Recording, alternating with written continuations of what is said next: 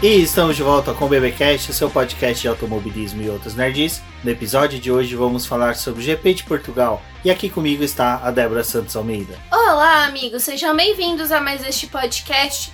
E bom, me auxiliem lá no Twitter a pedir para que Portman fique no nosso calendário aí da Fórmula 1, assim como o Nürburgring. Exatamente. A gente sabe que Mugello seria muito difícil de permanecer por N motivos, mas Portman e Nürburgring com certeza devem permanecer no calendário e essa é uma campanha eleitoral que merece muito mais respeito este ano. Bom, eu sou o BGP Neto e não custa nada lembrar vocês da nossa campanha de financiamento coletivo e contínuo do Apoia-se. Bom, pessoal, como o Rubens falou, a gente tem uma campanha onde vocês podem auxiliar no crescimento e desenvolvimento do boletim do Paddock. Ela vai estar disponível aqui nesse post, você pode acessar e uma das recompensas é estar lá no nosso grupo do WhatsApp. Então, esta é uma forma de apoiar o nosso trabalho, tanto aqui na plataforma do podcast, como lá também pelo YouTube e o nosso site. A gente percebeu que depois que foi publicado o podcast das meninas lá falando sobre o Girls on Track, a gente teve mais assinantes aqui do programa. Então, para vocês que estão chegando aqui, a gente acabou não deixando essa campanha lá naquele programa especial, mas confiram aí os nossos links para poder auxiliar no nosso trabalho. Exatamente. Bom, e temos também outra forma de auxiliar o boletim do Paddock, que é a nossa lojinha de camisetas e gadgets que tem no site do Boletim do Paddock. Bom, essa lojinha, as vendas das camisetas, todo o dinheiro que é agariado é utilizado para manutenção do site e também para nossas expansões. Lembrando que a lojinha logo logo irá mudar de plataforma, mas mesmo assim as estampas que estão lá irão migrar né, para a nova plataforma. Então não deixe de acessar. E outro recado muito importante é: o Boletim do Paddock está tentando chegar aos seus mil, mil inscritos lá no YouTube. Também é muito importante que vocês acessem este link, façam a sua inscrição lá no nosso canal. Nós temos lives todas as terças e quintas-feiras. Estamos fazendo um teste, talvez ter live às sextas-feiras também, para poder comentar um pouco do início do final de semana do que a gente vê na pista. Então vão lá, apoiem o nosso trabalho também nessa plataforma. A gente está precisando chegar a essa quantidade de inscritos para que o YouTube entenda que o nosso conteúdo é relevante que para a gente possa ter também mais acesso a outras ferramentas. Acesse o link na descrição desse post.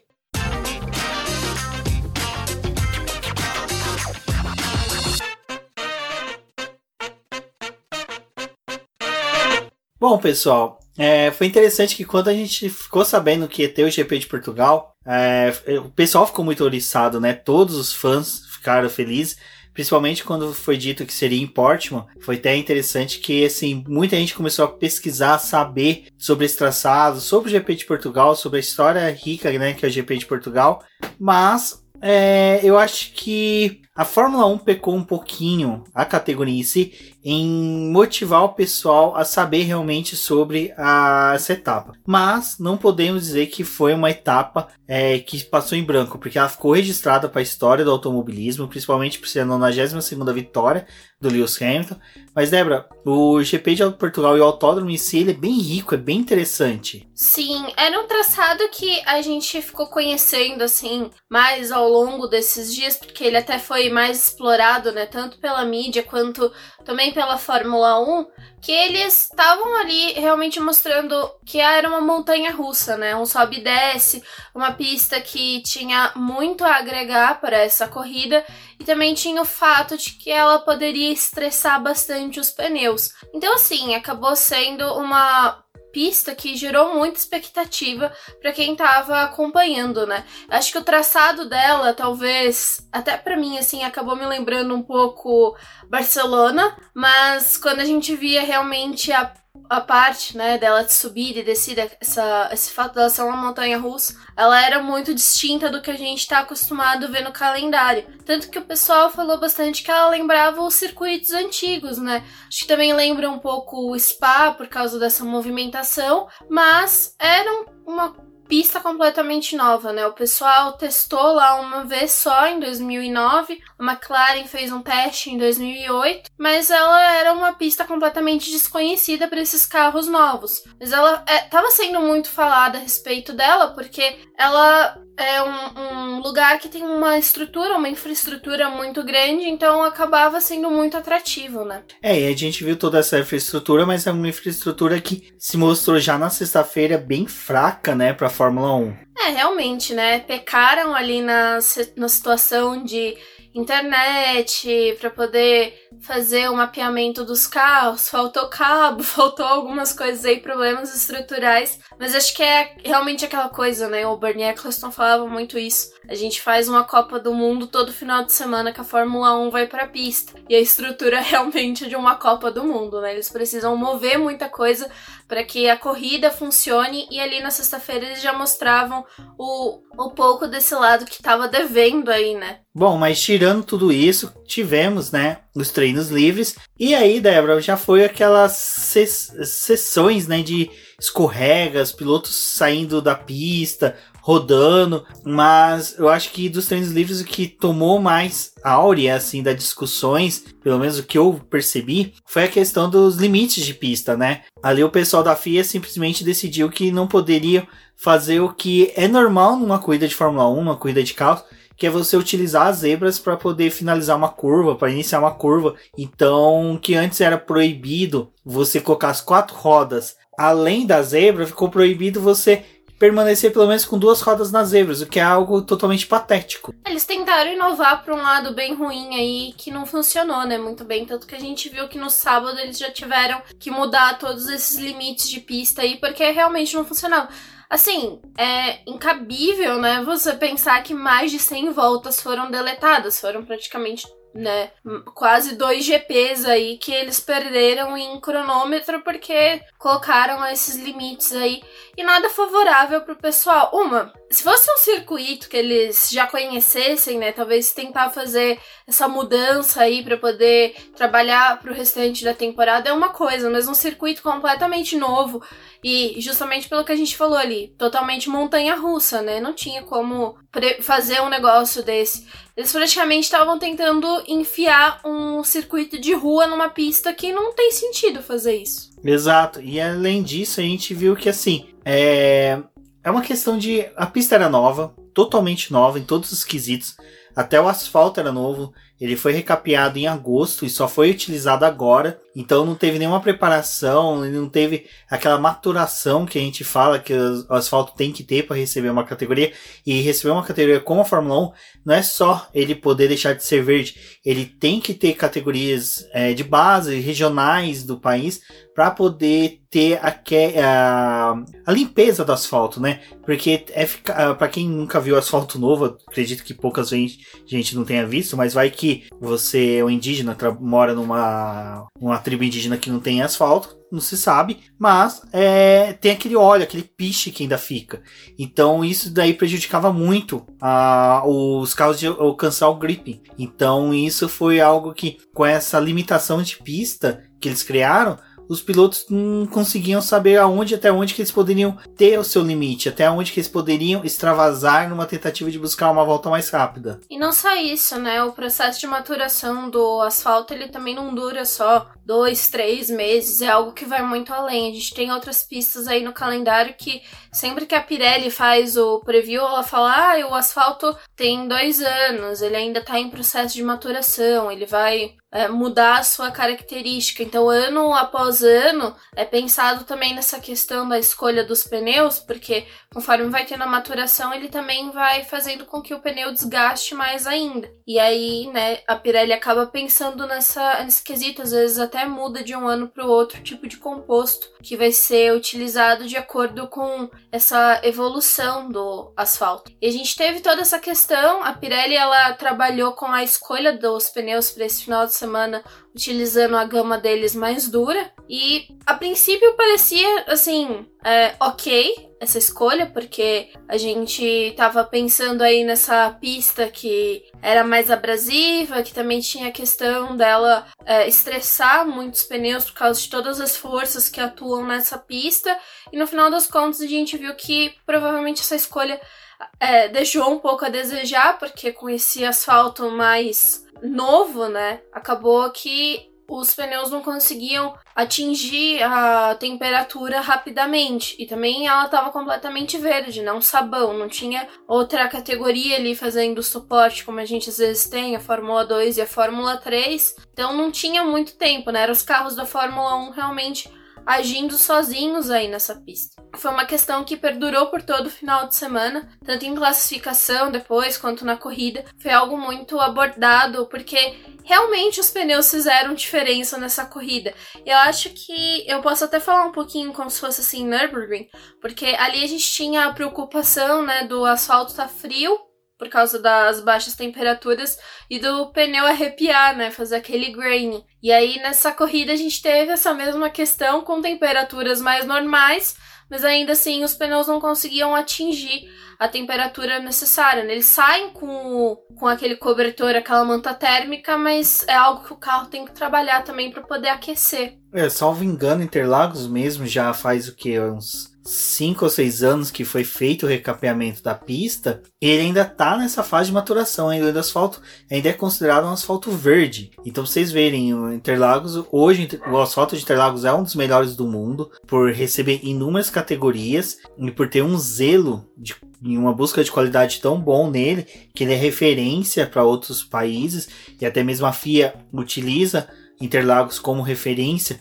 para exigir de outras pistas muitas coisas referente a asfalto. Então, vocês veem, Interlagos ainda está naquela fase ainda que agora o asfalto tá atingindo o pico. Infelizmente, não sabemos mais se vai ser utilizado para Fórmula 1, né? Mas outras categorias vão poder se valer. Então vocês vejam, né, que Interlagos teve todo esse tempo ainda e Portman simplesmente foi recapia, taca os carros lá e façam o seu papel. E ainda teve esse agravante, como a Débora levantou, que a Pirelli, dentro do conservadorismo dela de querer ter, não correr riscos, ela tentou fugir daquele cenário que foi no GP da Inglaterra. Eles estão muito temerosos com esse negócio, né? Exatamente, porque eles acreditavam que por causa do recapeamento, a pista ia ter mais abrasiva, então o desgaste de pneus seria maior, e por isso eles compensariam utilizando os pneus mais duros, fugindo do que aconteceu no GP da Inglaterra, simplesmente deu na cagada que deu. Assim, é uma cagada pro lado da Pirelli, mas é uma vantagem pro lado esportivo, porque a gente viu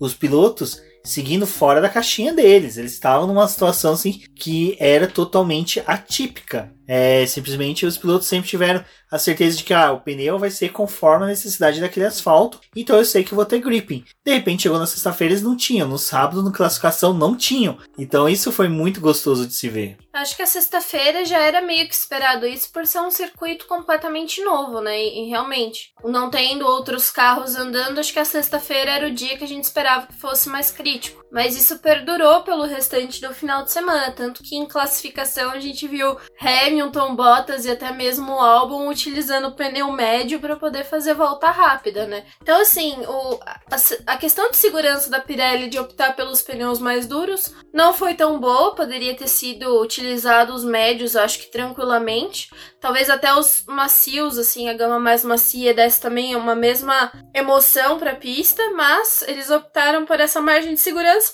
o que é 5, né? Deu certo dessa vez, deu uma corrida bem interessante, porque cada carro estava trabalhando com o pneu de um jeito, cada um estava tentando encontrar a, o seu melhor desempenho, né? A melhor temperatura. Então, cada carro também funciona com o seu com uma forma, né? Uns gastam mais pneus do que outros, uns aquecem mais rápido dos que outros. Também tem a tocada do piloto. A gente viu essa diferença ao longo do fim de semana. E também teve o fato da Pirelli, né? Que a gente já discutiu lá na outra live. Eu espero que vocês possam também assistir. Acho que é algo que até complementa para esse podcast, que a gente é, falou que eles testaram os pneus, né? Pro ano de 2021 nessa pista. Eles utilizaram meia hora ali do segundo treino livre para poder fazer esses testes. E uma pista completamente nova, essa questão que a gente já falou dela ter sido recapeada, assim, não pareceu o melhor momento para poder fazer esse teste nesse tipo de pista. Também tomou um tempo ali do pessoal que não conseguiu trabalhar muito bem com a questão de dar, fazer simulação de corrida, fazer as voltas rápidas, tudo isso ficou concentrado numa sessão de uma hora que foi o terceiro treino livre. Então, assim, é, esse fato deles não terem conseguido testar muito bem esses pneus e ter ido meio que às cegas, tanto para classificação quanto para corrida, acho que deu um, uma boa modificada nessa prova. Bom, e lembrando agora que, como a Débora falou, é, nós fizemos a live na sexta-feira comentando os dois treinos livres de sexta. Então, no link desse post vai ter uh, o vídeo né, da nossa live, que participou até a Rafaela do Garoto da F1. E é interessante que lá a gente comentou bastante sobre os treinos livres, a gente deu uma explanada bastante é, interessante né, sobre o que nós vimos na pista. Entre eles foi um incidente entre o Lance Stroll e o Max Verstappen, que nós vamos abordar um pouquinho mais à frente quando falarmos do mesmo incidente bem parecido que foi do Lance Stroll com o Lando Norris. Mas pulando, né, Débora, tivemos um treino classificatório bem interessante, porque é uma coisa que você é, até mesmo pontuou muito bem nas nossas conversas durante o final de semana, era a diferença, né, de tempo entre os pilotos, que não foi tão grande, eles não conseguiam abrir uma distância tão ampla, até mesmo até a questão da pole position do Lewis Hamilton, é, ficou meio que aberta, até com chances até do próprio Max Verstappen disputar ela, e que foi algo bem legal. Eu gosto quando tem classificações assim, porque me lembra um pouco da Stock Car, né? Stock Car a gente vê os carros muito próximos aí, virando tempos assim, muito disputados, e realmente era o que era esperado, né, para esse final de semana. Não era tanto uma disparidade entre o, todo mundo, né? É, teriam a chance de conseguir disputar mais perto ali. E realmente, é o que a gente gosta da Fórmula 1 é isso, né? Fica definido nesse detalhe, esses milésimos que mostram o quanto que um piloto acertou um pouquinho mais do que o outro para poder determinar a sua posição. E nessa nesse final de classificação aí no terceiro é, no Q3, os únicos três pilotos que trabalharam em um, é, 1 minuto e 16 segundos foi o pessoal que estava disputando realmente a, a pole, né? Hamilton, Bottas e Verstappen. O resto ficou preso ali naquele 1.17, mas também muito próximos, assim, entre um e outro, né? E a gente teve uma boa classificação, acho que dá para poder pautar isso. A gente teve essa questão dos pneus. Eu acho que o mais legal dessa classificação não foi o fato do cara ir pra pista e dar uma volta e guardar o carro. Foi realmente ficar permanecendo ali, dar três, quatro voltas com o mesmo pneu para poder obter a melhor volta. E foi esse o fator determinante ali da pole do Hamilton, né? O Bottas ele saiu para poder fazer apenas uma volta, para poder marcar a pole ali logo nesse nessa decisão porque ele já estava bem confiante por conta dos treinos livres, liderou tudo. O Hamilton teve um pouquinho de problema e essa confiança dele acabou prejudicando ele no final, porque o Hamilton ele saiu com chance de dar três voltas, deu uma volta que foi já um tempo muito bom. Depois ele deu aquela volta para poder recuperar a energia, carregar as baterias e aí deu mais uma volta assim voadora que foi que fez ele marcar a pole. Então acho que esse circuito também proporcionou isso, né? A gente teve essa chance de ver os pilotos trabalhando em mais voltas porque o pneu não dava o resultado logo nessa primeira volta. Tinha gente até que assim talvez se tivesse dado cinco voltas ia conseguir a melhor volta nessa quinta volta do que na primeira é, em volta rápida. É, e tirando outros pontos que foram interessantes do quali foi George Russell, né, que conseguiu levar o carro para a 14 colocação. O Russell que está na berlinda, né, a permanência dele na Fórmula 1. Eu particularmente me sinto bem assim, como poderia dizer, desconfortável em saber que ele está numa situação que pode chegar a 2021 não ter um cockpit para ele. Ele é um piloto de muito talento, mas uma das críticas que a gente sempre teve era que tínhamos pilotos como Kevin Magnussen e Romo Grosjean obtendo é, cockpits ali que poderiam ser é, utilizados por outros pilotos mais capacitados. A gente saber que o Russell pode ficar de fora porque viria um piloto com mais dinheiro e o dinheiro sobressaria, né? Ficaria acima, né, do talento. É, é chato, mas, né, vamos torcer aí para que o Russell permaneça. Eu sei que a comunidade da Fórmula 1, pelo menos o pessoal que é os brasileiros no Twitter, gosta muito e torce muito pelo Russell. Vamos permanecer nessa torcida para que ele continue no campeonato. Outro ponto que foi interessante pro lado ruim durante o treino classificatório foi a rodada do Daniel Ricciardo que bateu e acabou não fazendo tempo no Q3. Eu acho que o fato do Ricardo ali ter batido, acho que não prejudicou tanto em questão de corrida. A corrida dele foi algo baseado em realmente o que aconteceu com todo mundo, né? Pneu e escolhas. Mas ele teve essa batida e não é, prejudicou ele que ele não conseguiu dar a volta do Q3 teve que largar da décima posição, mas não rendeu punição, né? Isso é a melhor coisa, porque a, batida dele não foi tão pesada, mas, né, nunca se é, sabe. E, e, no final, ele assim, ele se classificou na décima posição por não ter feito tempo no Q3, largou ah, uma posição à frente do companheiro, o Ocon foi décimo primeiro, o que no final refletiu também na posição deles no, na corrida. Então os dois chegaram juntos, então tiveram avanços é, o carro da Renault não se ajustou muito bem nessa corrida. E... Acho que a única coisa que a gente pode falar assim a respeito de Ocon e Ricardo é a questão de que o Ocon ele teve mais vantagem por ter largado com o pneu médio e permanecido mais de 50 voltas com o mesmo pneu, mas a Renault fez algo inverso, né, com o Ricardo. Ricardo ficou pouco tempo com os pneus macios dele, que foi realizado a classificação, parte do Q2 e depois ele também colocou os pneus médios para poder ir até o final da corrida. Exato. Bom, e agora já na corrida, né, Débora? Assim, o legal é que quando amanheceu o domingo que a gente ligou a TV para poder assistir a corrida, já tava com aquela previsão de chuva, mas é uma chuva que tá vindo desde lá da Hungria e nunca chega na Fórmula 1. Eu já falei, gente, a Fórmula 1 é o cascão, entendeu? Ela não se dá bem com a chuva durante a corrida, ela foge. Mas tivemos alguns respingos na pista o que gerou ali no começo da corrida uma necessidade maior de aquecimento dos pneus dos pilotos. Tivemos a volta de alinhamento normal, eu até acreditei que na hora que tivesse essa volta de apresentação, a volta de alinhamento, os pilotos utilizariam mais para aquecimento dos pneus, mas para mim eu acho que eles agiram de uma forma tão natural. Eu falei, bom, eles devem estar muito confiantes para essa largada e porque eles vão largar com um pneu que já deve estar bem aquecido. Eu acho que ali aquelas mantas térmicas devem ter chegado quase a temperatura de uma supernova para poder levar o pneu, a temperatura dos pneus. Mas não foi assim já na primeira volta, né? Da, da primeira até a quinta volta foi um festival de.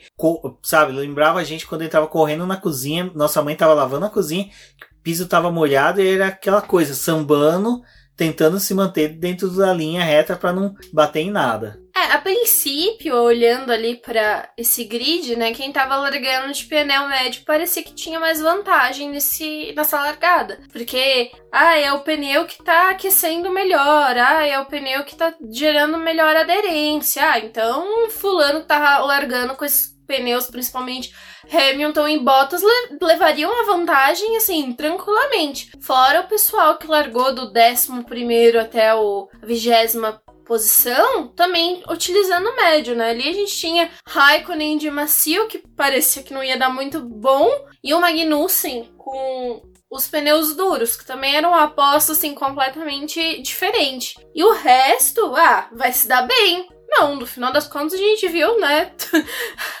que a gente tava esperando. Assim, esse final de semana em Portugal foi assim: tudo que você achava que você tinha de certeza morreu no momento que os carros começaram a andar. Então, assim, é, tudo aquilo que a gente falava no começo do ano, e não sei o que, e pneu e tal. Portugal falou: ah, meu filho, aqui a gente vai trabalhar diferente, vocês que se viram aí para pro resultado que vocês vão ter. E essa, esse começo de corrida, acho que eu nunca escrevi tanto na minha vida, assim, tentando acertar todos os pontos para poder trabalhar no texto. E olha, acho que eu ainda fiquei devendo para poder falar de tudo que aconteceu ali, porque a gente teve o Hamilton fazendo a largada dele, né, fechando todo mundo para poder garantir a primeira posição, e Bottas e Verstappen brigando ali por aquele segundo lugar, porque é algo que a gente já tá acostumado, né? O Verstappen ele tem um jeito de largar, às vezes até melhor do que o Bottas. E o Bottas dá aquelas escorregadas. Escorregada tava dando mesmo porque, né, sabão. Virou sabão aquela pista, porque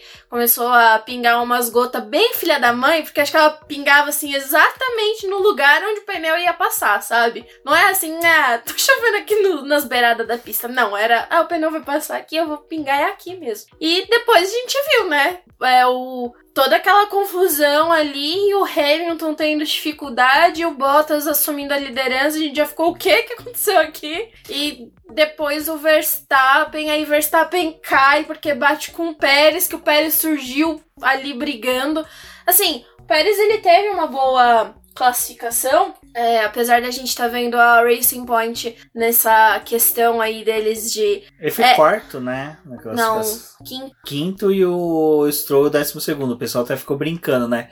O Lawrence Stroll não tá na pista, o filho desbandou, né? Tipo, fez o que quis na pista. Não, mas acho que não só isso, né? A Racing Point ela teve aquele começo de ano assim magnífico e destaque em todas as corridas do, começo do ano, começo da temporada, porque, né, lá no meio do ano, mas tudo bem, vocês entenderam. É, tinha todo aquele destaque agora super apagada, né? A gente quase não vê, a gente só vê né, notícia de Coronga, uh, Coronga Racing. De resto, não, né? Sim, a, a, gente tá vendo também, acho que na Racing Point, essa disparidade em alguns momentos, né? Corrida ficou realmente assim. E aí teve a disputa ali do Verstappen com o Pérez e na segunda volta já tava o Sainz na liderança. Tipo, o que que aconteceu nessa largada?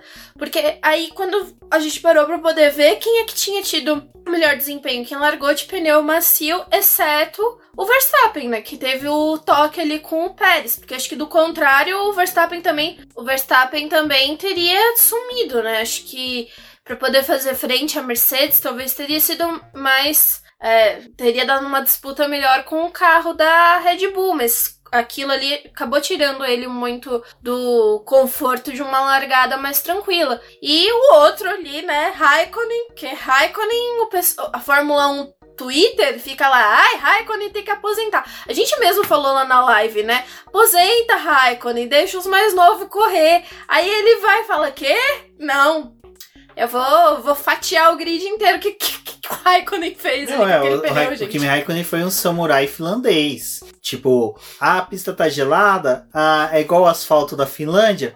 Facinho, Faz babinho. no gelo. Cara que, tipo, aprendeu, foi pro colégio andando em cima de panela no gelo. Então, cara, a primeira volta do Kimi, a primeira volta do Kimi e a do Carlos Sainz foram perfeitas. Até eu vi um tweet de um cara falando o seguinte: quer provocar as viúvas do Ayrton Senna? Fala que a primeira volta do Sainz e do Kimi Raikkonen foi melhor que Donald Park 1993. É, não são comparáveis, mas que primeira volta desses dois caras. Primeiro que o Carlos Sainz, como a Débora falou, ele foi, foi indo, foi indo, foi, foi aproveitando as brechas e se valeu do pneu ser mais macio, mas só que o Kimi Raikkonen não foi se valer do pneu mais, uh, do composto mais macio. Ele simplesmente conseguiu dosar a aceleração com a pista tipo escorregadia. E quando todo mundo se via que tava tipo tentando segurar o carro, ele parecia que se valia da vantagem do carro estar tá escorregando para fazer as curvas, para fazer a ultrapassagem. Sabe aquela coisa do, do. Sabe? É tipo um feeling que o cara tinha perfeito. Ele sabia o quanto que o carro ia escorregar e o quanto que ele poderia deixar o carro escorregar e segurar depois. A ultrapassagem dele sobre o Vettel, você percebe nitidamente que ele parece que o carro vai entrar no meio do Vettel. De repente não, o Kimi Raikkonen traz pro lado. E assim, o Kimi Raikkonen ele não toca em ninguém. É algo sensacional. A leitura que o Raikkonen teve nessa largada, assim, é, é surreal. Porque ele realmente aproveitou para poder pegar todos os espaços ali e surgir, né, na pista. Tanto que ele chegou, assim, nos carros da Red Bull com muita força. Então, acho que foi uma largada, assim, incrível.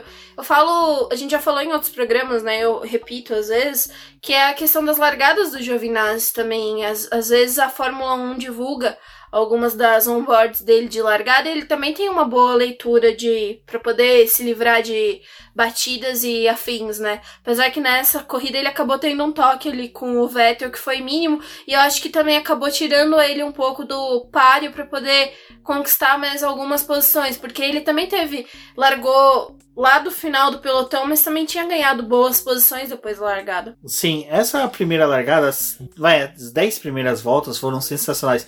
Foi um GP um GP foi as 10 primeiras voltas, depois foi normal, mas só que assim, mesmo assim, a corrida inteira foi intensa. É, quando a gente fala intenso, o pessoal, ah, mas eu não vi tanta ultrapassagem. Cara, vocês não sabem o que, que é um, correr numa pista em que você não pode tentar acelerar muito, porque você vai ultrapassar os limites da pista, você não pode segurar muito porque já tem um cara atrás de você e a DRS estava funcionando muito forte em Portman. Sabe, era uma coisa absurda, você via os pilotos simplesmente abrir o DRS, já na metade da curva já estava apontando para ultrapassar e você via que o pessoal fazia aquela tomada de frenagem e de mudança de traçado com o cara já bem em cima. Então, assim, a todo momento é a tensão da possibilidade de um acidente era muito grande entre os pilotos. Então, meu, foi assim uma corrida muito bacana de se ver. E, sem zoeira, eu acredito que Portman merecia sim uma segunda chance num campeonato regular num campeonato em que as equipes tivessem mais oportunidades de poder conhecer e de utilizar o traçado, eu acho que seria muito interessante. É uma pista que, se chover, aparenta ser uma pista que daria uma corrida sim também bem gostosa de se assistir. Então eu acho que merece sim uma segunda chance Portman por causa de todos esses detalhes que fizeram parte do cenário do final de semana. E foi uma corrida que ali na sexta-feira a gente estava um pouco temeroso com questão de safety car, até parecia algo muito certo da gente ter e não, não teve, né? E também não foi necessário a entrada de um safety car para poder provocar uma mudança na corrida que realmente fizesse falar, nossa, mas foi o safety car que mudou toda a estrutura da corrida, né? A gente teve uma corrida antes e pós safety car e nisso não, não foi necessário. A gente teve realmente dois momentos dessa corrida, mas por questão dos pneus mesmo. O pessoal que largou de macio teve essa vantagem na largada, depois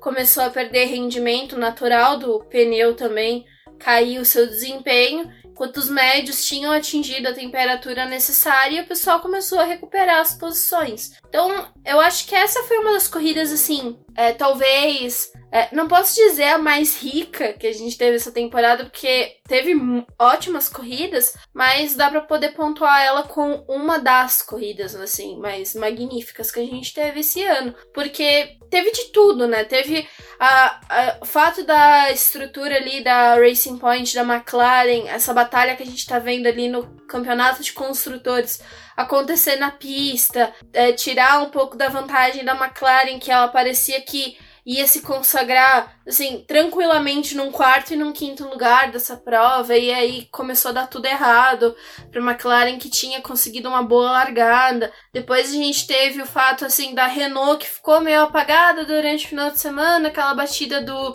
Ricardo atrapalhou um pouco, e aí eles pontuando com os dois carros. Então, assim, eu acho que foi uma corrida bem interessante de modo geral. Ali na live que a gente fez no Twitch do Apoca, a gente também falou, né, comentou um pouco dessas coisas, que também foi o fato do Gasly, assim, que tá vindo numa crescente e aí ele surgiu na corrida, começou a ultrapassar todo mundo e terminar muito bem posicionado. Realmente, assim, foi uma corrida muito boa pro campeonato que a gente tá vendo, quanto em questão de disputa mesmo. É legal que você trouxe um nome, que é o do Gasly, mas eu acho que dois destaques que a gente teve muito positivo, três, vai, três destaques positivos nessa corrida, foi o Gasly, o Pérez e o Leclerc. É, o Gasly ele tá vindo fazendo realmente uma corridas excepcionais. É, eu acho que ele tá muito limitado ao equipamento. Eu acho que se ele tivesse com uma Red Bull, ele conseguiria sim entregar muito mais do que o álbum está entregando. E depois a gente vai falar um pouquinho da disparidade entre o álbum e o Verstappen. Mas o Gasly, eu acredito que sim, ele é um material já pronto para ir para a Red Bull. É, eu acho que ele já consegue entregar o que a Red Bull precisa de um segundo piloto. E é o que é interessante que eu vejo muita gente falando já que o, hoje a gente não tem um perfil de segundo piloto como a gente tinha, né, antigamente, que era o segundo piloto que entregava tanto o quanto Vettel era necessário. virou segundo piloto, né, esse final de é, semana. É, mas não tá conseguindo entregar tanto quanto Sim. um vai um Bottas está entregando. Então, o Gasly, por exemplo, ele já é um piloto que consegue fazer isso. Eu acho que o Gasly conseguiria até bocanhar muito mais na falta de um Verstappen do que um outro companheiro poderia fazer. É, eu acho que é legal esse debate, principalmente que agora que Pérez e Huckenberg namoram essa vaga, né? Mas eu acho que seria interessante muito mais a gente ver o Pérez migrando para uma equipe é, como uma própria Williams, como uma própria Haas, do que indo para Red Bull e segurando uma vaga que seria do Gasly. O Gasly ficar ali mais duas temporadas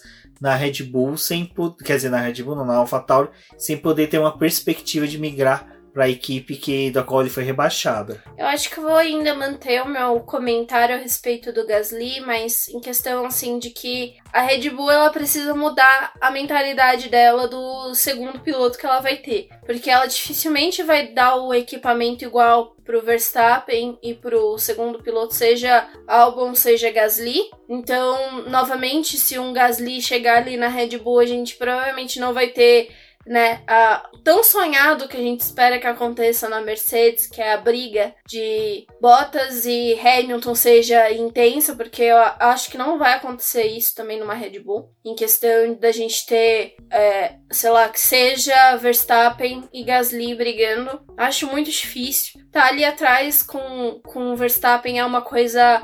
Acho que é assim, é surreal de trabalhar, porque a gente sabe que o cara tem a preferência dentro da equipe e também você não vai ter é, a mesma desenvoltura que aquele cara que tá do teu lado, né? Acho que é algo que acontece entre Bottas e Hamilton. O Bottas ele é vencido por ele mesmo, pela cabeça dele, porque ele quer ser um Hamilton, enquanto se ele, né, ele deveria focar em ser o piloto que ele deveria ser. Então, é, acho que se o Gasly for para Red Bull, pode ser que ele seja o piloto para poder ficar na quinta posição, sexta posição, mas ainda assim eu acho, sei lá, acho difícil porque provavelmente a Red Bull não vai entregar a mesma coisa. E até vendo o Gasly, né, subindo aí, é, poderiam, mas dar aquela dúvida. E eu acho que assim, o Gasly ele tá sendo irretocável na na AlphaTauri tem também essa diferença que ele acaba mostrando pro Kvyat, mas o equipamento dele também acho que deve estar tá sendo trabalhado para ele, né? Então por isso que também ele tem essa vantagem aí de mostrar todo o talento dele, porque tá tendo uma equipe trabalhando para ele e um equipamento moldado para que ele faça boas corridas. Então acho que é difícil da gente fazer esse transplante de Gasly para Red Bull. Eu, eu preferia que ele ficasse ali na AlphaTauri e realmente com o que a AlphaTauri está mostrando, né? Um desenvolvimento melhor do carro e pensando também para a próxima temporada trazer ainda mais coisas que a Red Bull já utiliza para esse carro para poder tornar ele cada vez mais competitivo. Ainda como essa equipe B aí, é, eu acho que são situações muito complicadas porque eu tenho medo de, sei lá, no próximo ano a gente ver um Gasly na Red Bull e aí a gente tá falando as mesmas coisas que a gente fala do álbum, né? Ai, não tá entregando tanto quanto a gente esperava.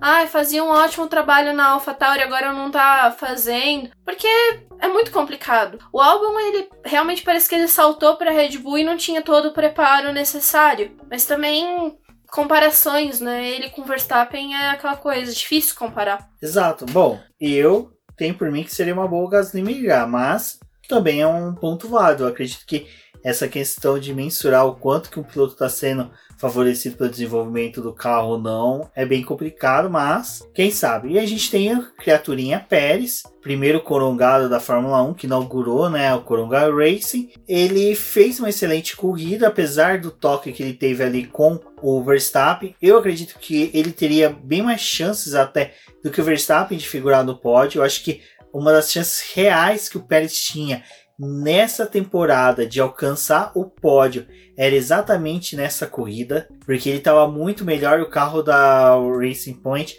estava bem superior ao da Red Bull. Vide o que aconteceu com o toque entre o Stroll e o Verstappen, que o Stroll e o Verstappen disputando ali numa na reta principal da pista, o carro da Racing Point foi superior total ao carro da, da Red Bull, mesmo com o carro da Red Bull com a asa móvel aberta. Então, assim, eu acho que com certeza o Pérez seria terceiro lugar. Foi uma pena ele não ele ter batido ali, ter caído para último, mas fez uma excelente corrida ali, reestruturando toda a, a estratégia da equipe e aí a gente já vê um ponto que foi falho da equipe, que ao é, trabalhar com essa estratégia que eles tinham, todas as equipes para o stint final optaram pelo composto mais duro, principalmente porque retornar para o composto mais macio seria um risco, porque os carros estavam mais, len é, mais lentos, não, desculpa. Estavam mais leves, então eles aqueceriam os pneus mais rápidos e assim os compostos mais macios teriam uma degradação maior. O que demonstrou ser verdade, que o próprio é, Pérez, faltando ali 5, 6 voltas, começou a ser devorado pelos adversários. Então eu acredito piamente que se tivesse acertado até essa estratégia final dele, ele teria conseguido chegar em quinto lugar, isso já é uma coisa que o Vettel já tem que ficar atento, que ele tem que levar todas as ideias de estrategistas que ele teve durante o ano na Ferrari e vai ter que levar para Aston Martin no ano que vem. Bom, e como eu falei aquela hora, a Débora levantou três nomes, dois nomes, eu levantei o terceiro, que era do Leclerc, e nessa corrida a gente viu realmente, uh, eu acho que o o Sebastian Vettel jogar a toalha de vez na Ferrari, falando, né, que o Leclerc estava em outro patamar, que não conseguiria chegar a esse nível de competitividade que o Leclerc estava conseguindo dentro do carro da Ferrari. Que não é realmente a mesma atualização que eles usam. É, os dois não recebem né, as mesmas atualizações, então isso é uma coisa até interessante. O pessoal, ah, a Ferrari trouxe atualização. Sim, Leclerc recebeu, Vettel não. Assim, né? É difícil. Tá ficando cada vez mais difícil, é, sei lá, defender o Vettel. Talvez, não sei. Eu, eu acho Mas... que a defesa do Vettel a gente consegue só por um prisma. De que ele já tá com, tipo, o foda-se ligado. Então eu acho que ele já tá naquela fase que o Alonso tava na Ferrari quando ele tava terminando o contrato dele, que o Felipe Massa também quando tava terminando o contrato dele. É, mas assim, realmente, né? A gente vê uma diferença muito grande entre os dois carros. A Ferrari ela não tá, né, para poder dar esse luxo de não ter os dois pilotos trabalhando juntos. Então eu acho que assim, né? Mesmo que eles estejam entregando atualizações diferentes para esses dois carros, cara, é muito difícil ver o Vettel trabalhando para poder ficar disputando décima posição, assim. E a gente sabe que ele não é um piloto para essa última posição, mas que também tem momentos assim que parece que falta um pouco de esforço dele para poder conseguir algo melhor, assim. Então, sei lá, tá um final de temporada e um ano em que realmente, né, o, o relação dele com a Ferrari azedou completamente. É aquele podcast que a gente gravou lá com o Valese, falando sobre esses casamentos da Ferrari que no final acabaram dando errado pa parece que realmente, né? Assim, tá, ele tá com foda-se ligado, ele fala o que ele quer, o Binotto vai lá e fala mais o que ele quer ainda, e aí fica nesse chumbo cruzado e ninguém define de falar assim: olha, cacete, a gente tem que des desenvolver os dois carros, porque ano que vem o Vettel não vai estar tá aqui, mas o Carlos Sainz tá vindo e a gente tá precisando de de ponto e precisando, né? Não, o que parece para mim nesse, nesse quesito é que a Ferrari não quer realmente avançar no, no campeonato de construtores para poder ter aquelas horas a mais de túnel de vento. Então, mas aí essa semana eles falaram isso, né? Eles já planejaram as atualizações do carro até o final da temporada. Eles já estão focados no desenvolvimento do carro do próximo ano. Porque vai ser o mesmo carro, mas tem que desenvolver peças, tem que né, continuar evoluindo esse carro. Teve toda aquela questão lá que a gente falou de é, peças homologadas ao longo do ano. Então tem algumas coisas que tem que desenvolver logo porque vai entrar nesses, entrar nesses prazos de homologação. E aí a Ferrari já tá com tudo isso traçado. E eles, eles falaram, né, nessa última vez, que não. A gente não tá contente com a posição do campeonato que a gente tá. Vamos tentar avançar um pouco mais e conquistar mais pontos. Mas aí você chega na classificação, é só o Leclerc que consegue classificar bem. O Vettel ele não passa do Q2. E aí o a questão ali também da corrida Gente, a gente vendo assim, é, Kimi Raikkonen merecia muito aquele décimo lugar por conta da largada que ele teve, todo aquele começo e tudo que a gente tá vendo da AlphaTauri trabalhar, da AlphaTauri não, da Alfa Romeo, trabalhar em questão de desenvolvimento do carro. E aí a Ferrari a gente vê, ah, a gente consegue uns pontos aqui com o Leclerc, mas o Vettel é, é, um pontinho só. Sim, eu gosto muito do Vettel e eu tô me sentindo muito culpada de ver ele nesse tipo de posição e a gente vendo o pessoal, né, é, aproveita para poder dar aquela cutucada naqueles títulos que ele teve e também na nas corridas que ele teve com o Ricardo e aí agora.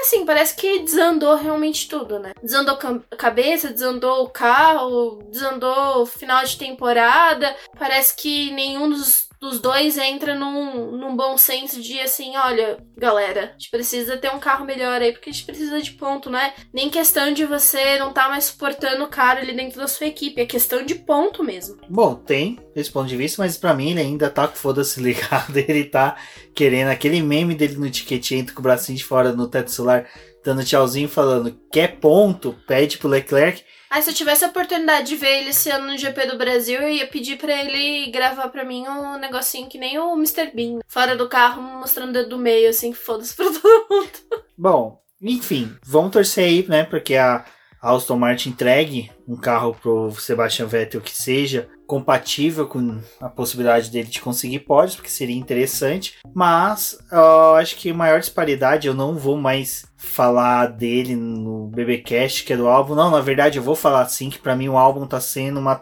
tristeza, uma lástima. É, eu vi o pessoal apresentando e aí é muito interessante que o mesmo perfil, às vezes, que eu vejo na, no Twitter criticando o Vettel, falando, ai, que o Vettel fica com a desculpa de que o carro não, não é desenvolvido para ele, mas aí é o mesmo perfil fala, nossa, a não sei quem lá da Sky Sport falou que o carro da Red Bull é desenvolvido pro Verstappen não é pro álbum, tadinho do álbum. Caraca, velho, decidam, porque para mim é o seguinte, o álbum ele não tá entregando porque ele não consegue. Essa questão de desenvolvimento do carro para ele é meio pífio. Por quê? O álbum ele é um piloto ainda que está em construção. Ele é um piloto que ainda está em uma crescente. Ele tem que se encaixar o carro, meu filhão. É diferente. O- Nem tanto, vai, mas só que pra mim o álbum já deu o que tinha que dar na Red Bull. Pra mim, o Vettel tem que ir pra Aston Martin mesmo, já não tem que ter mais desculpinha nem passar pano pra ir na Ferrari. E, e o álbum também não tem que mais passar pano pra ir na Red Bull. Ou ele se acerta, ou ele vai chafurdar numa equipe pequena. Eu acho muito engraçado os release que a, que a Red Bull solta com a fala dos dois. É assim, né? O Verstappen. Ai, conseguimos um bom ritmo hoje. Conseguimos conservar os pneus. Conseguimos uma boa largada. Aí o do álbum é completamente ao contrário. É. Não conseguimos ritmo, não conseguimos trabalhar com os pneus e não conseguimos ir bem durante a corrida. Cara, é muito assim. E eu, eu gosto que eles colocam a gente, né? Tipo.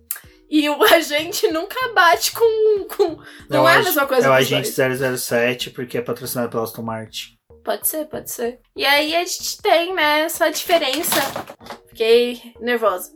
A gente tem essa diferença aí na, na pista que, é sério, e- esse- quando acabou a corrida eu falei, nossa, né? Cadê o álbum? Tipo, Ele foi pra Portugal, as, as caravelas dele chegou até lá. eu não vi ele correr, não, não vi. Ele nem é pra poder causar uma batida, um incidentezinho ali pra gente ver ele na corrida, porque passou assim, né, sem ser notado nessa prova. E aí, quando você vai ver o resultado, ele terminou em décimo segundo. Aí você fala, o que, aconteceu, gente? Que você largou entre os 10 e terminou ali, né, chafurdou realmente na lama. E, nossa, ai, olha, difícil, porque a, a, a Red Bull, ela tá precisando chamar alguém da Mercedes ali pra poder vir trabalhar com o álbum e devolver ele na pista num momento que não tenha tráfego algum. Difícil porque ele não é o líder da corrida, né? Então fica mais complicado de devolver ele na pista num momento que não tenha absolutamente ninguém. Eles pararam ele, ele voltou lá no final do grid, aí ele não consegue subir, escalar, porque ele chega no pessoal, demora muito tempo pra poder passar. No momento que o pneu tá bom, que é pra ele recuperar as posições e andar mais rápido, ele desgasta tudo, ficando atrás dos outros. E aí, né, no momento que ele fica livre do pessoal, ele já não tem mais pneu e é engolido por quem ele acabou de ultrapassar. Então, assim, difícil, né? Acho que é, cara, é muito complicado. Tem umas coisas que eu tenho reparado no, nos meus textos do raio-x, que é algo que eu sempre. é, todo, toda semana você acaba falando a mesma coisa, né? Do quanto que o Hamilton tá sendo grande, do quanto a gente tá vendo a história ser feita.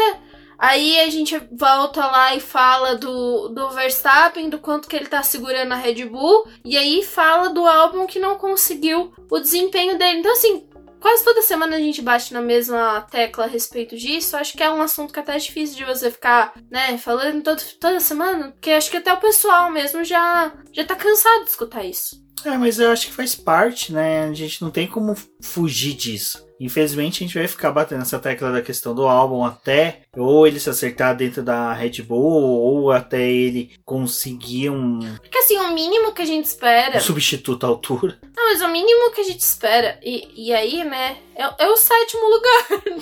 No melhor das hipóteses, entre o primeiro e o décimo, é o sétimo lugar pra ele. Ele deveria estar andando em quinto, né, com o Verstappen, mas não tá. S- são muitos milésimos Não, é, no ali de caso dele. É que assim, é, o, é engraçado que o Bottas entrega, sabe? O Lando Norris e o Carlos Sainz, eu acho que eles são bem compatíveis. É, que a o McLaren com ela não Ricciardo- consegue, né, garantir que os dois carros terminem juntos. Não É. dá. O com o Richard tá conseguindo, é só que Verstappen e Albon e Leclerc e Vettel não estão conseguindo. É só que Assim como Leclerc e Vettel.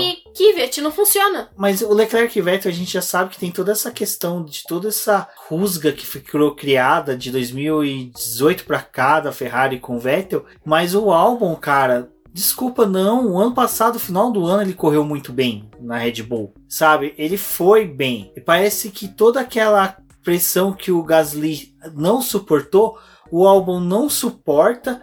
Mas a Red Bull tá sendo conivente com isso, tá assim, ah, bacana, vamos manter o tailandês aí, porque tem Acho que eles acionistas. já não têm muita opção, assim. A própria Red Bull, ela já. É, tudo que a gente falou, né? Assim, eles minaram um pouco do- dos talentos deles e com essa questão de rebaixa, não rebaixa, troca fulano no meio da temporada porque quer o, o, o resultado imediato. Então, também acho que a gente tá nessa condição de esperar o resultado imediato, mas não dá pra poder ver um carro da Red Bull com dois é, desempenhos numa corrida completamente diferentes. Assim como a gente vê a AlphaTauri, só que a AlphaTauri, né, ela é, um- é uma subsidiária, é uma equipe que tá tentando crescer no campeonato. E o Kvyat, é toda aquela situação que a gente já falou, né, já praticamente já deu o que ele podia dar na, na Fórmula 1. Assim, não, não dá pra entender. Era pra realmente a, a Red Bull tá com mais pontos na temporada e não tá sendo sustentado por um piloto só. E por último, aí, para finalizarmos o BBcast, acho que compensa a gente falar um pouquinho da disputa pelo terceiro lugar do campeonato de construtores, que tá por três equipes disputando essa posição, que é a McLaren, a Racing Point e a Renault. Ah, hoje a gente teve uma situação até bem interessante que a Renault fez seis pontos, a mesma quantidade de pontos que a Racing Point conseguiu com o Carlos Sainz. Carlos Sainz não, com o Sérgio Pérez, desculpa. E já o Carlos Sainz conseguiu 8 pontos, o que conseguiu dois pontos a mais, que quebrou aquela diferença de 4 pontos que a Racing Point tinha para a McLaren. Então, é legal que está sendo empurrado bem para o final de campeonato essa disputa pelo terceiro lugar. Então, é, primeiro e segundo já está definido, isso daí não tem como discutir, mas terceiro lugar ali tá uma disputa bem interessante. Sim, Rubens, e é tudo aquilo que a gente já falou, né? Essa disputa que a gente teve esse final de semana ocorreu na pista entre o Lando Norris e o Lance Stroll, que realmente acabaram batendo ali, e o Stroll foi tirado completamente do, da corrida, mas ele foi culpado né, naquele incidente. ó. Foi determinado pelos comissários de pista que ele era o culpado e tirou esse carro ali que talvez poderia conquistar alguns pontos. Mas também tirou a McLaren, né? De po- possivelmente acabar com os dois carros no, na zona de pontuação. Porque é aquela coisa, né? Quando a McLaren não consegue estragar um dos carros com o motor dela ou com algum outro problema, ela tem que se estragar na pista e não conseguir pontuar com os dois carros. A McLaren também, né? É difícil. E aí fica contando com essa, com essa sorte aí do, do resto do pessoal. Red Bull, Red Bull não. Renault e Racing Point fazer o trabalho deles ali, porque a gente tá vendo, né? Essa corrida a Renault conseguiu pontuar com os dois carros. Mas é, foi o que eu falei, teve essa disputa na pista, a gente tá vendo isso também refletido no campeonato de construtores, tá uma disputa bem interessante. E é o deslize, né? O deslize de uma das equipes realmente para poder fazer com que a outra ganhe mais pontos e qual dessas três vai conseguir terminar com dois carros nesse grid de, dos 10 que pontuam. Então acho que é uma disputa bem legal, algo que deve perdurar ainda por mais e mais corridas. Talvez, né, no melhor dos cenários, a gente vê isso só se definindo lá no, no em Abu Dhabi na última corrida. Porque a Mercedes realmente ela vai definir esse sétimo título deles. Ahn, a Red Bull aí com esse segundo lugar mesmo do campeonato de construtores, acho que também é algo que dificilmente vai perder. E tem essa disputa aí dos três, porque a Ferrari também tá fazendo a corrida dela ali mais, mais sozinha. É, dependendo também do que vai acontecer com a AlphaTauri no restante da temporada. Então, é uma grande disputa realmente por esse terceiro lugar. É interessante que, como a gente falava que antes ninguém estava querendo ganhar o terceiro lugar, Agora todas querem, mas sempre conseguem fazer uma atrapalhar a outra, né? Que nem foi a própria Lance Stroll com o Lando Norris, que foi o que eu comentei lá no começo do podcast. Parece que o Lance Stroll ele não sabe utilizar retrovisor, ele não sabe olhar para o lado.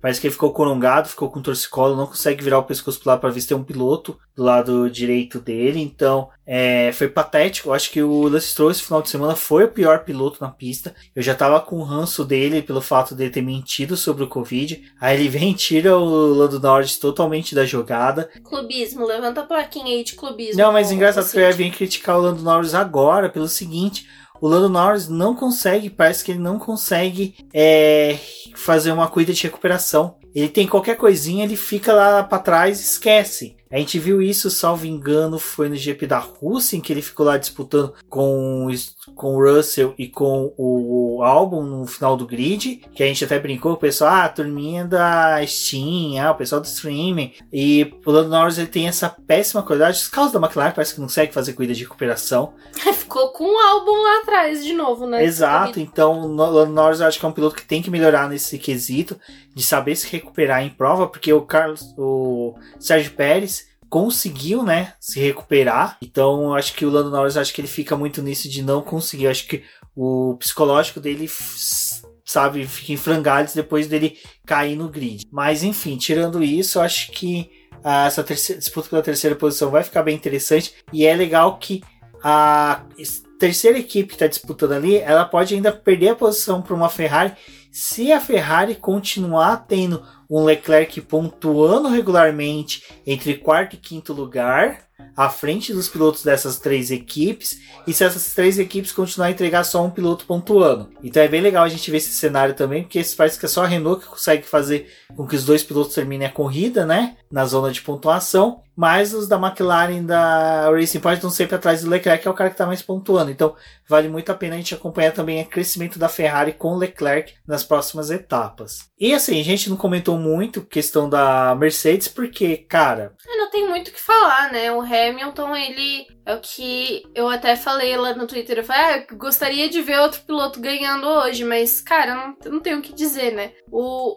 às vezes a gente quer que outro piloto ganhe, mas só para poder quebrar essa coisa de Mercedes, Mercedes, Mercedes. Mas assim, não tem o que falar. O Hamilton, ele passando por etapas em que o pessoal não corria, não conhecia a pista, ele vai lá e ganha. Foi assim em Portugal, com todo mundo tendo dificuldade. Ele teve dificuldade e conseguiu se sobressair esses problemas dele para poder vencer mais uma corrida. Postou numa estratégia diferente da do Bottas para poder conseguir a pole. É o cara realmente que tá trabalhando, né? De uma forma diferente, mostrando o quanto que buscar vencer o os desafios que ele encontra na pista, né, para poder conseguir um melhor resultado. Então, assim, 92 vitórias é o cara que a gente tá vendo é, muito próximo de, sim, ter 100 vitórias e até, né, mesmo passar esse, esse número, como as poles que já estão chegando aí também ao número 100. A gente tá vendo essa história ser feita.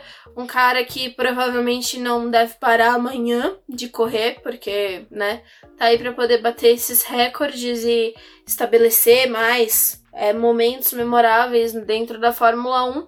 Então, cara, é, é, aquela coisa, a gente tem que comemorar muito. Vendo essas corridas do Hamilton e vendo tudo isso que tá acontecendo na, na categoria. É, se a gente tinha algum medo lá no começo do ano de talvez esse título e essas corridas dele ser né, contestáveis, né, por causa do campeonato diferente que a gente tá tendo, assim, não tenho o que falar, porque Fórmula 1 colocou pista a rodo diferente aí, com situações de, de pista completamente é, diferentes, calor extremo, frio, não sei o que. E aí o cara vai lá e dá show e vence mais uma vez, e outra, e outra, e outra. Então, né, é aquela coisa, o Hamilton realmente muito grande. Como dito pela Débora, o brilhantismo, gigantismo do Lewis Hamilton, sabe? A gente pode fazer o programa só falando de cada qualidade que o cara tem em corridas, em ter comparação deles com os grandes nomes do automobilismo. E é interessante, eu acho que vale muito a pena vocês assistirem também a live que o vídeo, na verdade, e o podcast do Carlos Del Valle sobre a edição desse GP, onde que ele fala de como é difícil um segundo piloto chegar próximo de pilotos como é o Lewis Hamilton, como foi Ayrton Senna, Schumacher, Fernando Alonso, porque esses caras parece que tipo eles conseguem ficar calmos, ficarem, sabe, tranquilos diante de adversidades e com isso conseguem extrair o melhor deles e conseguem chegar à vitória de forma assim brilhante. É, nessa corrida mesmo, né? Acho que dependendo do piloto teria apavorado ali, porque a pista tava com, né, difícil de guiar, de aquecer pneu. Muitos acho que poderiam até ter se desesperado e o Hamilton não, ele só viu mais uma oportunidade de, pô, não dá pra mim poder tirar nada agora, passa aí, pessoal, que daqui a pouco eu volto. Quando o meu carro, o pneu tiver na melhor performance, eu vou conseguir ir lá e buscar, né, esse pessoal. E aí é o que a gente fala do, do Bottas e do Hamilton, né? O Bottas, ele tenta vencer um Hamilton, mas ele não consegue vencer ele mesmo. Ele não se segura, não consegue manter a distância. Putz, a gente viu a gente viu o fato do Hamilton falar que tá com cãibra e tava cansado, né, ali é, desgaste daquela corrida muito intensa e o cara termina com mais de 25 segundos na frente do Bottas, dando volta em um monte de piloto. Então, assim, né? É realmente um cara que é difícil de você comparar com outros do grid e até mesmo com outros pilotos importantes que já passaram na Fórmula 1, porque ele tá vivendo um momento que é só dele, condições que só ele e a Mercedes puderam proporcionar. Exatamente. Bom, então é isso, pessoal. O GP de Portugal foi marcante pela 92 vitória do Lewis Hamilton, mas acho que acima de tudo foi pelo desempenho de cada piloto. Acho que foi uma corrida assim que vai ficar memorável. E se Portman não retornar para o calendário da Fórmula 1, assim como o pessoal gostou de usar o comparativo da primeira volta do Ayrton Senna, Donington Park, que foi realizada somente uma vez lá a Avos também, que é um puta de um autódromo e só foi realizado uma vez a cuida lá. O, no Autódromo Internacional de Guaxupé, nunca foi realizada uma cuida lá. São autódromos que vão ficar na história da Fórmula 1 e que, cara, vale muito a pena uh, reassistir essa corrida. Se tiver reprise durante a semana, reassistam. Ouçam o se você chegou até aqui, ouviu o Babycast, mas assista a nossa live de terça-feira que a gente vai também fazer novos comentários sobre a corrida. E, como dito, não se esqueçam de se inscrever no canal do Boletim do Paddock no YouTube, compartilhem e, se possível, é, avaliem o Boletim do Paddock lá no, nos agregadores. Na Apple, por exemplo, você pode avaliar de 1 a 5 estrelas e também deixar um comentário sobre o BBcast. É interessante para a gente saber no que, que a gente tem que melhorar e aperfeiçoar cada vez mais o nosso podcast. Um forte abraço a todos e até a próxima. Bom, pessoal, eu sou a Débora Almeida, lá no Twitter como The Flowers. Vocês podem me seguir no meu Twitter, a gente pode conversar mais sobre Fórmula 1 e outras categorias. Sigam também o Boletim do Paddock nas suas redes sociais.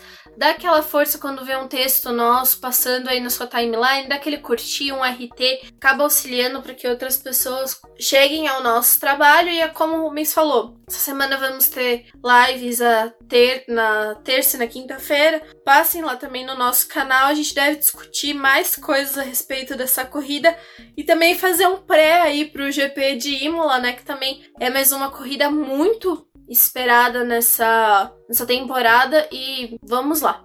Bom, pessoal, até a próxima.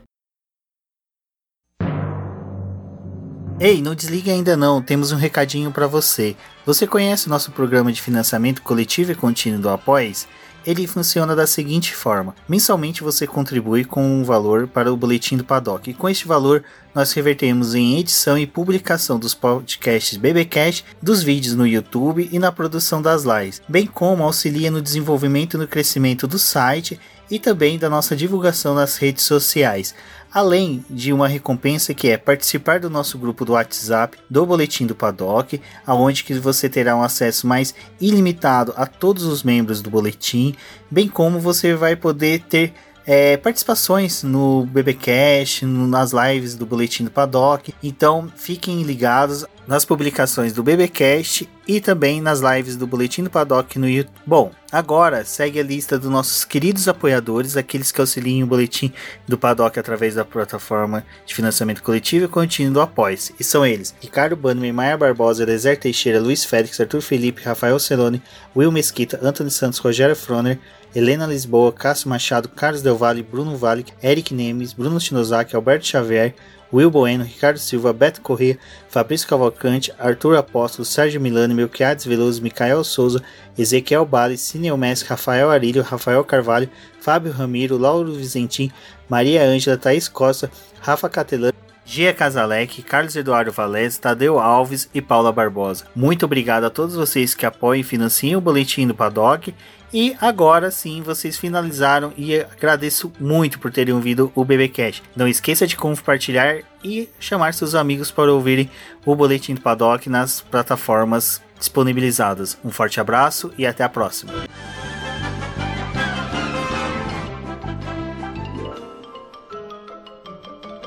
Isso é tudo bem, bem, bem, pessoal.